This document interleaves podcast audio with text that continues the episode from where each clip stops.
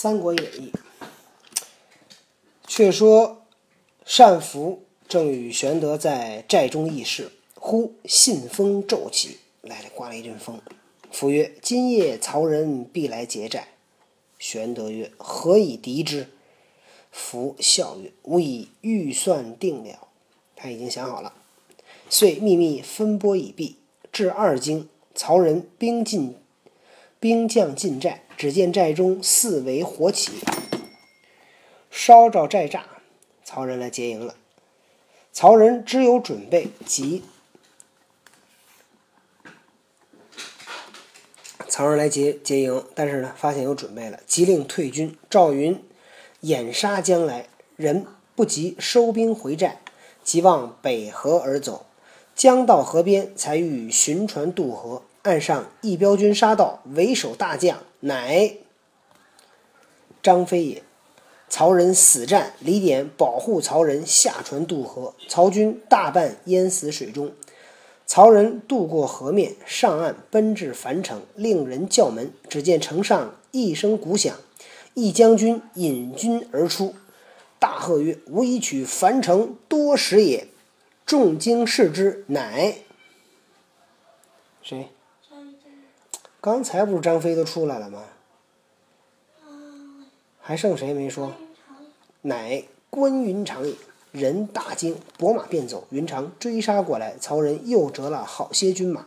星夜投许昌，一路打听，方知有单福为军师，设谋定计。单福够厉害的哈！不说曹仁败回许昌，且说玄德大获全胜，引军入樊城，县令刘密出营。玄德安民已定，那刘密乃长沙人，亦汉室宗亲，遂请玄德到家设宴相待。只见一人势立于侧，玄德视其人气宇轩昂，因问密曰：“此何人？”这个刘密是县令。迎接刘备，刘备看他旁边站着个人，谁呀？这是密曰：“此吾之生寇封，本罗侯寇氏之子也。因父母双亡，故依于此。”玄德爱之，欲嗣为义子。刘刘密欣然从之，遂使寇封拜玄德为父，改名刘封。哟，刘刘备收了个干儿子。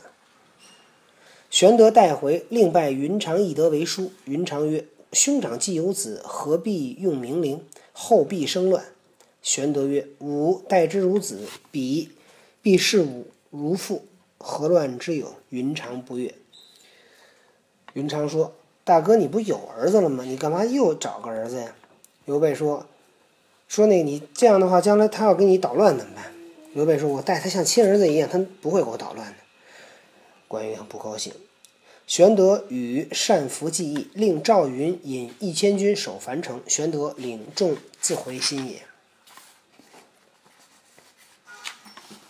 却说曹仁与李典回许都，见曹操，泣拜于地请罪，具言损将折兵之事。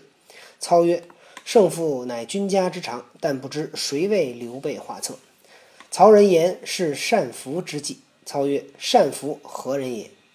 程昱笑曰：“此非单福也。此人又好学击剑，中平末年，常为为人报仇杀人，披发涂面而走，为利所获。问其姓名不答，立乃附于车上，击鼓行于市，令世人识之。虽有识者不敢言，而同伴窃解救之。乃更姓名而逃，折节向学，遍访名师，常与司马徽谈论。”此人乃颍川徐庶，字元直，单福乃其托名耳。原来是徐庶、徐元直，呵，我说这么大本事呢，听懂了吗？刚才说这人啊，不是善福，他从小喜欢学击剑，中平末年帮别人报仇，把杀了个人，然后呢，他就怎么样化妆跑了，被官吏抓住，抓住问他叫什么，他也不说，官吏就把绑在车上。在一边走一边敲鼓，想让那个老百姓看谁认识他。有认识人也不敢说呀。结果这一下被他的同伴给救出来了，改了名字，遍访名师。这人就是徐庶、徐元直，单福是假名字。操曰：“徐庶之才，比君何如？”欲曰：“十倍，十倍于玉。”操曰：“惜乎贤士归于刘备，与义成矣，奈何？”庶欲曰：“徐庶虽在彼，丞相要用，招来不难。”操曰：“安得彼来归？”欲曰：“徐庶为人至孝，又丧其父，只有老母在堂。现今其弟徐康已亡，老母无人侍养。丞相可使人传其母至许昌，令作书招其子，则徐庶必至矣。”曹操就问问那个徐徐玉，徐玉，这个徐庶的才能比你怎么样？徐玉说：“他得是我的十倍这么强。”曹操一听，哎呀，可惜的，这么好的人归了刘备。哎呀，这个将来刘备要是强大了，可怎么办？徐彧说：“徐庶随在刘备那儿，丞相要用，招他来不难。”曹操说：“怎么招他来？”徐彧说：“徐庶这个人啊，非常的孝顺。小的时候父亲死了，只有一个母亲在。现在他弟弟呢也死了，老老母亲没人侍养。丞相派人啊，把他的母亲给接到许昌来，让他给徐庶写封信。徐庶肯定得来。操大喜，令人星夜前去取徐庶母，不一日取至。操后代之，因谓之曰：“闻令嗣徐元直，乃天下奇才也。今在新野助逆臣刘备，背叛朝廷，正有美玉落如落于污泥之中，诚为可惜。”今凡老母作书唤回许都，吾于天子之前保奏，必有重赏。遂命左右捧过文房四宝，令徐母作书。徐母曰：“刘备何如人也？”操曰：“沛郡小辈，妄称皇叔，全无信义。所谓外君子而内小人也。”徐母厉声曰：“汝何虚妄之甚也？吾久闻玄德乃中山靖中山靖王之后。”孝景帝、孝景皇帝阁下玄孙，屈身下士，供给待人，人生宿著。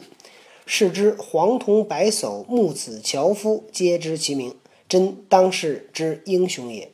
吾儿辅之，得其主矣。汝虽托名汉相，实为汉贼，乃反以玄德为逆臣，欲使吾儿背名投案，岂不自耻乎？言讫，取石砚，便打曹操。曹操派人把徐庶的母亲接来了。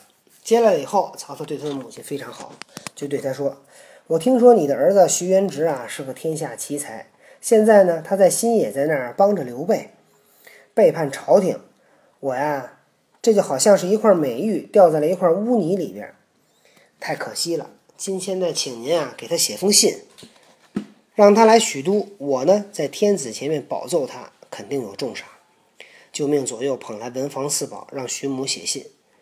徐庶的母亲说：“刘备是何许人也？”曹操说：“是个沛郡沛郡的小辈。”自己呢说自己是皇叔，这人没有信义，外表看是君子啊，实际上是个小人。徐母厉声说：“这个非常严厉的说，你太狂妄了！我已经久闻刘备大名。”他是中山靖王的后代，是孝景皇帝的后代。他呢屈身下士，对待有贤能的人非常好啊，待供给待人，人生宿助。说这个老人、小孩连连打柴的人都知道他的名字，他可是大英雄。我的儿子保辅佐他，就算找到了明主。你呢？托名汉相啊！你说你是汉相，实际上你是个汉贼。你还说玄刘备是逆臣，让我的孩儿背叛光明，投奔黑暗，这不是很可笑吗？说完话，举起石砚就打曹操。操大怒，斥武士执徐母出，将斩之，要把他妈妈杀了。程昱即止之，入见操曰：“徐母。”处处丞相者，欲求死也。丞相若杀之，则招不义之名而成徐母之德。徐母既死，徐庶必死心助刘备以报仇矣。不如留之，使徐庶身心两处，纵使助刘备，亦不尽力也。且留得徐母在，庶自有计，传徐庶至此，以辅丞相。操然其言，遂不杀徐母，养送于别室养之。曹操要杀徐母，程昱急忙拦着，说：“徐母冒犯你，就是想死。丞相要是杀了他，你这就是不义。而呢，成全了徐母。徐母死了，徐庶一定死心塌地的帮着刘备来报仇。不如留着他，让徐庶呢身在刘备的地方，心在咱们这儿。他就是帮着刘备，他也不能使全力，对吧？因为他妈在这儿，留着他的妈妈在，我还有办法来把徐庶给。”弄过来，来辅佐你。操然其言，曹操听了他的话，就没有杀徐母，把他送到别的地儿去了。程昱日往问候，诈言曾以徐庶结为兄弟，待徐母如亲母，时常馈赠馈送物件，必具手启。徐母因意作手启答之。程昱撰得徐母笔体，乃仿其字体，诈修家书一封。差一新妇人持书径奔新野县，询问善服行目。军士引荐徐庶，庶之母有家书至，即唤入问之。来人曰：“某乃管下走卒，奉老夫人言语，有书复答。庶差封示之。”程昱呢，后来呢就去问候徐母，就说他跟徐庶啊是兄弟，也骗徐母。诈言，诈就是骗。对待徐母呢，像对待自己的母亲一样，经常送东西。每次送东西呢，就给他写一封简单的信。徐母呢，也就写了一封简单的信来回答。程昱呢，得到了徐母的笔记，就模仿徐母的笔记呢，假装写了一封家书，派一个心腹人到新野县呢找找单福他们家。军士呢引荐徐庶，徐庶知道母亲有家书至，赶紧把他叫进来。这人就说了：“我呀，就是个送信儿的，奉老夫人的命令，有书送给你。”徐庶呢，就拆开信看，拆开信一看，信里都写了什么呢？咱们明天再讲。